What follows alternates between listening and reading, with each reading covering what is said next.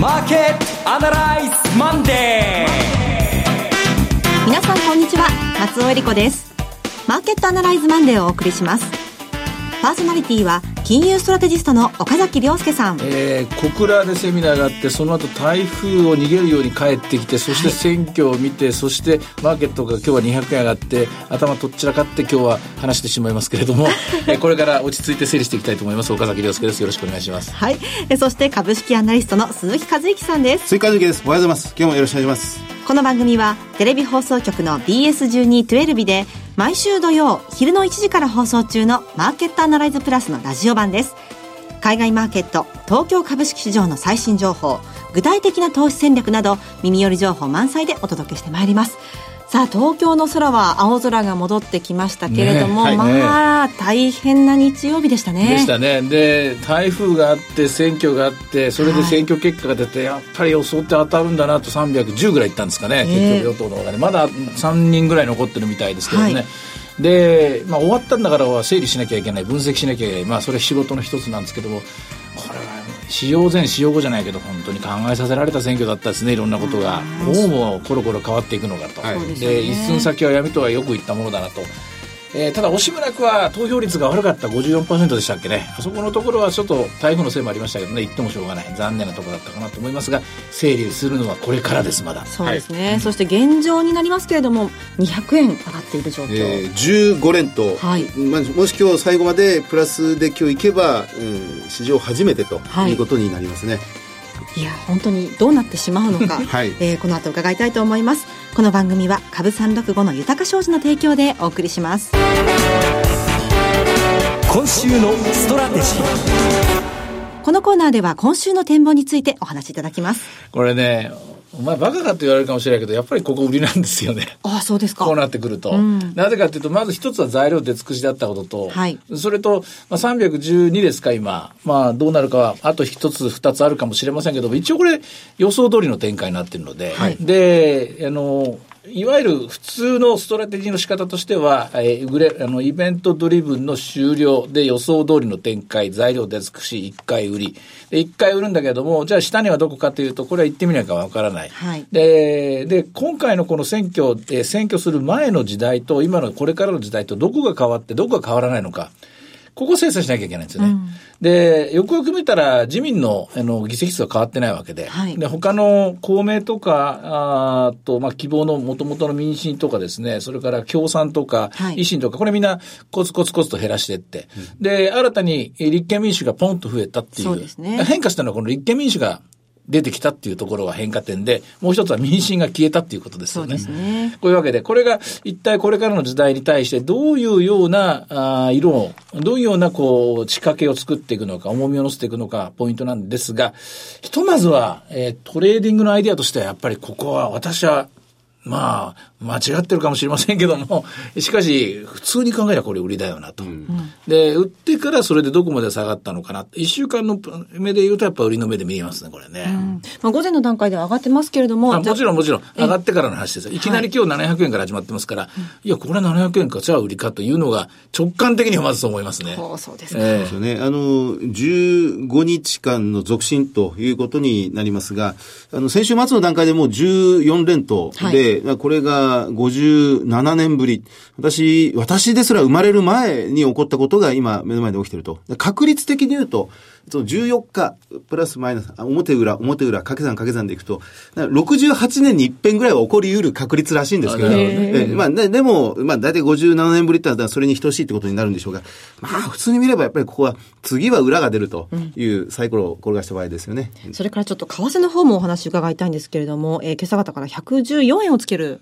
場面もありました。うん、これはまあ、日経平均株価が上がったんで、はい、日経平均株価に連動して動くという性能が、性質が、こう、兼ね備えてますしね。あとまあ、えー、株の世界には、これあの、ヘッジ付き日本株投資っていうのがありまして、ヘッジ付き日本株投資っていうのは日本株の価値が上がると、その分、えー、円の価値あの価値が増えますから、その増えた円の価値の分だけ円を売ってドルにしなきゃいけないという仕組みなんですよね。はい、で、円売りのドル買いが進みやすくなるという、そういう仕組みがありますので、これに追随して動いているというところだと思います。ただ、それプラス、今週の目をまあアメリカの方に向けますと、トランプ大統領の仕事として、次の FRB 人事ですね。これがあって、最新のロイターの話だと、ジョン・テイラーさんと、えー、教教授とですね、それとパウエルさんですね。はい、この二人で議長、副議長というポストを分け合う形の人事を考えていると。で、そうすると、今よりも、今の現体制よりも若干高破色、はい、えー、フェデラルファンドの上昇が加速すると相場を見てると。そうなると、ドルは今の水準よりも少し高くなるだろうと。こういう見立てになると思います。はいこれがあって15円方向に動いたんだと思いますね。うん、一方で税制改革の方も少し話が出てきてましたよね。えー、来てるんですけども、はい、一応骨格は見えたんですが、一番新しい情報源の壁谷さんの話でいくと、時間はかかるだろうなというところですね。で、落ち着きところは25%ぐらいじゃないかとおっしゃってましたね。うんあの、すみません。あの、先週から今週にかけての、その、イベントドリブン。はい。ずっと上がってきた。まあ、14日上がった、15日上がったは、まあ、それはともかくとして、イベントドリブン型のポジションが、そうと選挙終わったことによって、そのイベントがなくなったああ、一回これで、あの、アンワインドってやつね。一般論として、このイベントドリブンが解消されるという方向になると、通常はどういう現象通常これはだからロングポジション、買いの方が売りに変わっていく。で、売りの方に変わっていって、そこで相場が下がっていく過程で加速してきたら今度はショートに変わっていくという、こういう形になりますから、まあそれで、えー、1000円ぐらい上がりましたかね、スタート地点から。28日から言うとね、千、千何百円が上がってると思うんですけどね、はい、そこの何パーセントかはそこで、えー、こう削りに行くと言いますかね、こういうような動きになりますね。まあ冷酷のようですけどもね、あんまりこう、あの、外国人投資家は、あの、夢とかそういうの見ないですからね。これでなんかすごいことな、どうのこうのとか、あの、えー、例えばここで憲法が一気に改正されるとも思ってないし、はい、そう簡単なことじゃないと思ってるだろうし、で、あと消費税増税率ってどうなるこうなるって別にそれもその時、えー、あと1年後になるだろうと思ってるだろうし、で、まあ、経済対策やりやすくなる、やりにくくなるとか、まあ、いろいろあるかもしれないけど、少なくともやりにくくないくはならないだろうとは思ってるんですけども、しかしそれはその時また考えればいいだろうと。うん、という、極めて近視眼的な目で考えると、ここは一旦売りという戦略に私はなると思いますね。うん、次の方向性が示されるところとしては、まあ、11月1日に内閣改造があるのではないかという話も出てきていますね。1日の改造、あの内閣改造と改造内閣を見て、それでトランプ大統領来ますよね、そこでね。そうですね、11月、ね、そこがまた次のイベントになるんですけども、はい、まあ、しかし選挙に勝るほどのものではないですし、うん、今回の場合何と言っても、アベノミクスこれで終わるんじゃないのかと。はい、一時はそれこそ自民過半数取れないんじゃないかっていう、そ、ね、こから始まったこのゲームですから、でこのゲームが大どんでん返しで終わったということで、で、一回リセットをされると。今週はその展開、そのリセットをされる時の影響がどの程度になるかと。これ見極める週になると思いますね。あの、超短期的な動きっていうのは、まあ、先週から今週にかけてっていうことで、まあ、一回これでご和算になるんでしょうけど、長い目で見て、これで安倍総理は、まあ、次の衆議院解散総選挙、20、2021年までは、まあ、一応任期があるという、参戦が可能になればということになるんでしょうけどね。相当、ですから、佐藤栄作内閣、吉田茂内閣、まあ、それ全部飛び越えて、憲政史上最長の内閣になる、なるかもしれないと、もう早くも言われておりますが、今回、まあ、選挙戦で争った公約というのは、自民も与党も野党も全部ばらまき型。うん、あんまりこの決着が見えないまんま、大きく、まあ、風呂敷を広げたような状況で来てますけど、アベノミクスの存続も含めて、これから先の日本の舵取りとは、どう考えたらいいでしょうね？私はね、そんなに長くやらないんじゃないかと思ってるんですけどね。そうですか。うん。というか、ここでなんかもう十分になったような気がするんですけどね。うん、つまり、どういうんですかね。その先何がそこまでやりたいのかっていう、何を目的にしていくんだろうっていうのが、ふと思うんですけどね。うん、まあ、実際その、あんまり嬉しそうな顔してなかったところから、うん、であんまり顔色良くなかったところから、なんか見て、普通もっとはしゃぐのに、あんまはしゃがなとかと見ると、あ、なんかこの人別のこと考えてるなと。うんと読んだんですけどね、心理学的に。まあまあ、通常で見れば、あまあまあ、まあ、これもう議論し始めたらきりがないですが、まあ憲法改正だろうなと。うん、で、そのプライマリーバランスの公約国際公約も、かなぐり捨てて消費税を、まあ、全方位型の財源に当てていくというあたりで、まあ少しずつ日本はやっていくということになるんでしょうけどね。まあでも、基本的に、基本路線は消費税増税は私はやるべきだと、やらなきゃいけないと思うし、いろいろまあなんか、えー、マジックみたいな、それこそもう、いろんな飴細工みたいに税制をこう変えるとか、こうなんかこう財財源があるとか言ってる人いるけども、そんな信じられんでしょ、うん、はっきり言って。そ、ね、そんな、あの、誰だって、一家だってな、金借りてたら返さなきゃいけないわけだし、会社だってそうだし、そんな魔法みたいなこと、私は信じないんで、うんとりあえず借りた金を返せよっていうのが普通なんで、その常識に変えると、どっかでやっぱりみんなこう冷静に戻っていくんじゃないかと思うんですけどね。ちなみにとても、あの、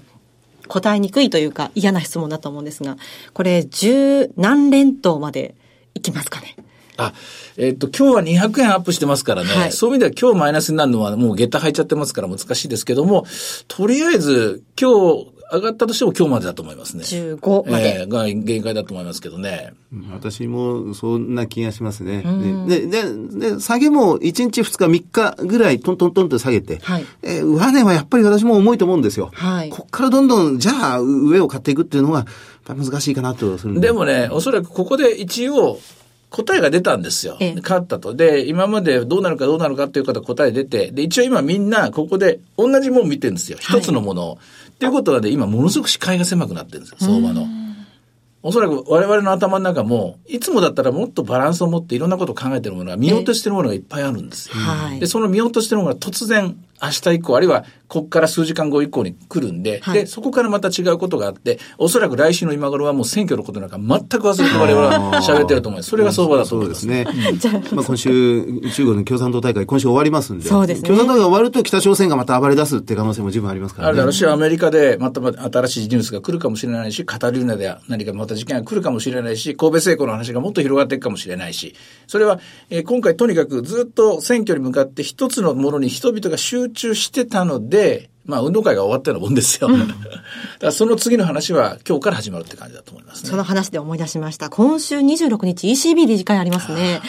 これはユーロの動き含めどうなりますか？松尾さん最近そういうの勉強してるからね、本当に、ね、宿題を忘れた男の子みたいな気持ちになっちゃいましたよ。ああ、それ考えなきゃいけなかったなと。ただ、えっ、ー、と、一番新しい情報では、これ関係者の話として1月以降2018年ですね、はい、えっ、ー、と、今のスピードの半分ですね、300億ユーロ、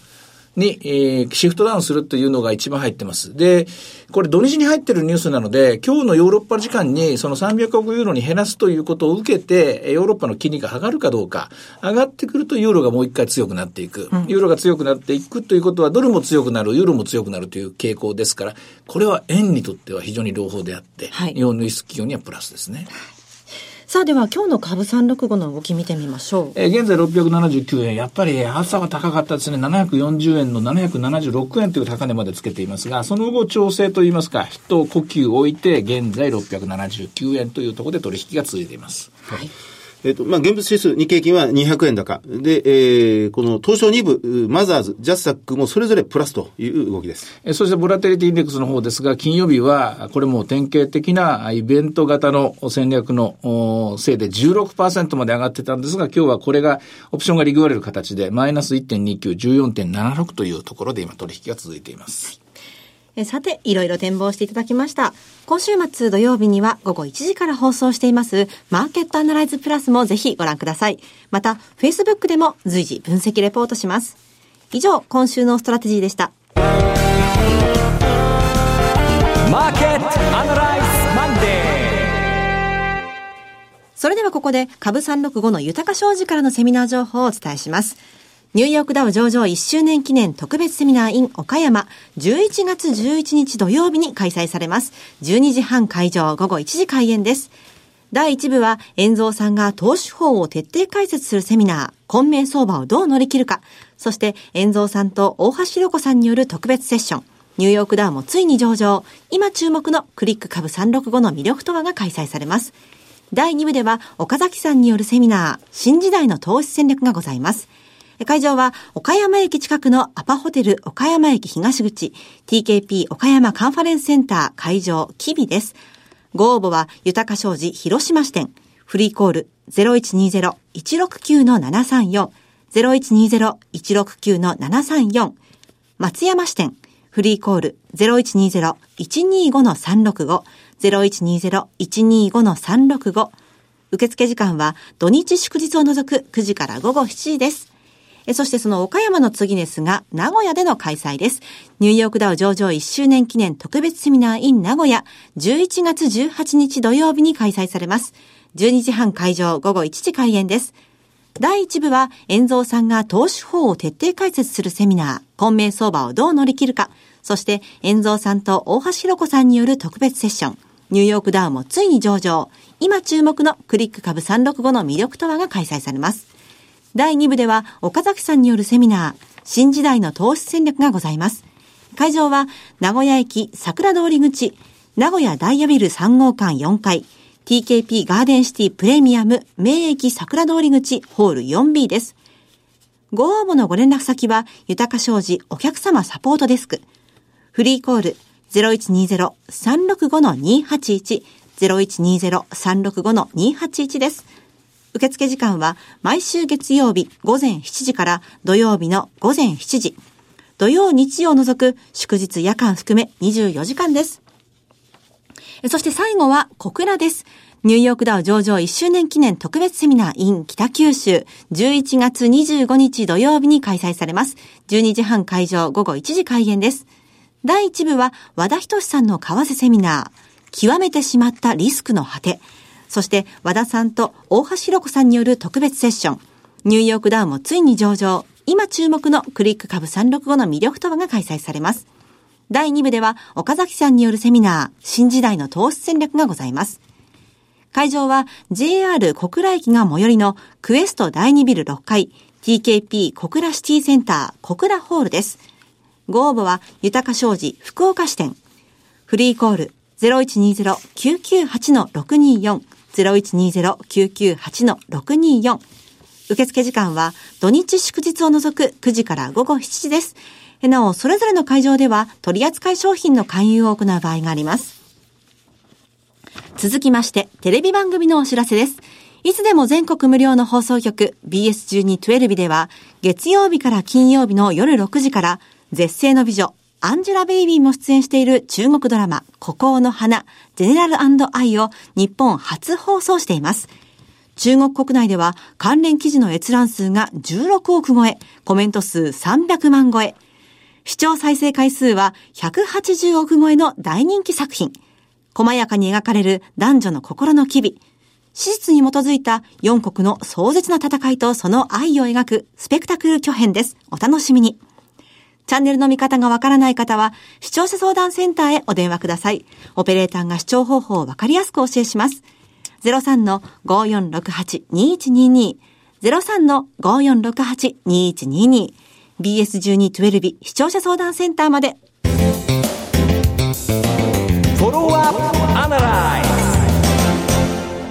今週のこのコーナーでは、今週の注目企業と題しまして、え鈴木さんに今週の日本の株式市場において特に注目される企業、それから株式市場全体の鍵を握る企業をズバリ紹介していただきます。そしてその理由についても教えていただきます。さあ、今週の注目企業はどちらでしょうか？はい、あの、銘柄コード9202の ANA ホールディングスです。はい。全日空ですね。はい。えー、ANA であります。あの、まあ、今週というわけではないのですが、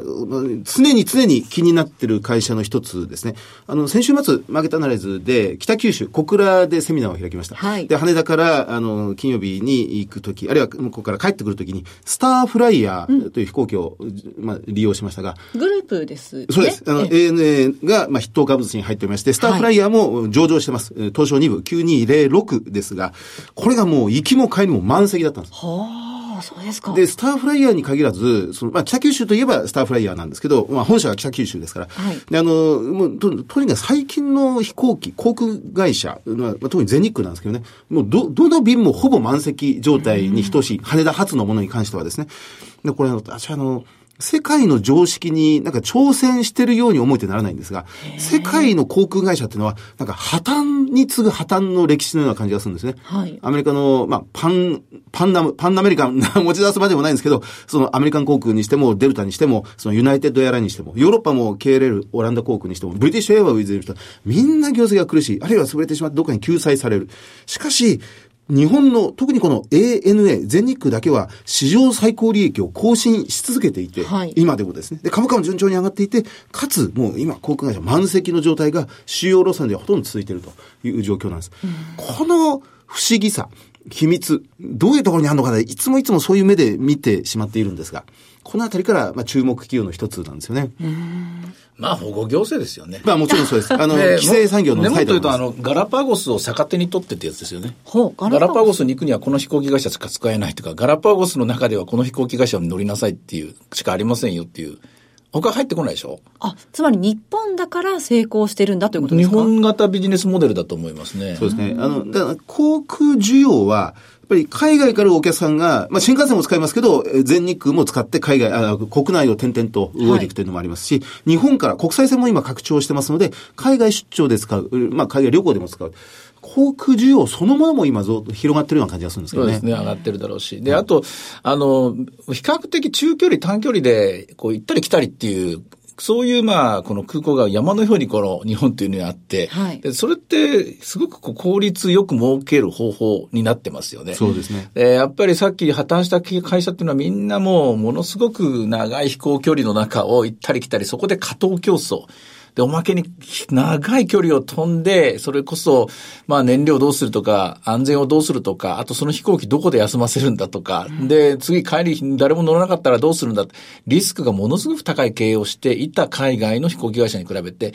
リスクがものすごく低い状態で経営している日本の企業、うん、ガラパゴスゆえの、まあ、優位性っていうのが、日本の飛行機会社には、特に ANA にはあったんじゃないかなと思いますね。ありますね。まあ、JAL が、まあ、こう、すごい、この殿様商売をしていった付け、咎めで、まあ、経営破綻してしまって。いや、それもでもやっぱり海外と戦ったからでしょ。うん。あ、国際戦でしたね。えー、国際戦で戦って負けた結果だと思いますけどね。うんあの、で、原油安がやっぱり当分定着する。はい、まあ、北九州セミナーでも岡崎さんがセミナーの中でポロッと言った50ドルないし、上がっても60ドルぐらいで、当分いくんじゃないかって、それも追い風になりそうですよね。と思います。結局、今の世界経済が一つ、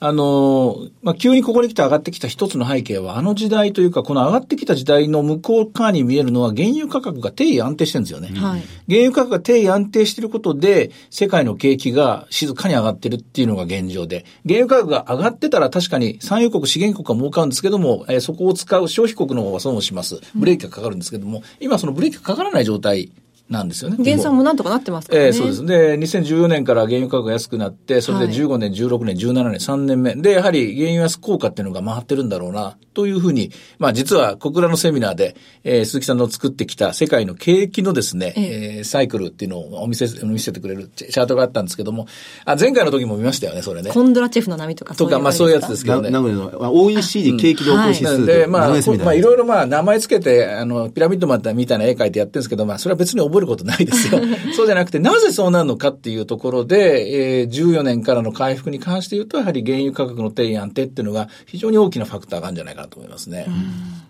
あと、一つ最近思うのは、そのアップルが、アメリカの、はい、あのアップルが日本にその拠点を作るんですよね。シリコンバレーを決して捨てるわけではもちろんありませんし、日本にものすごい、なんか、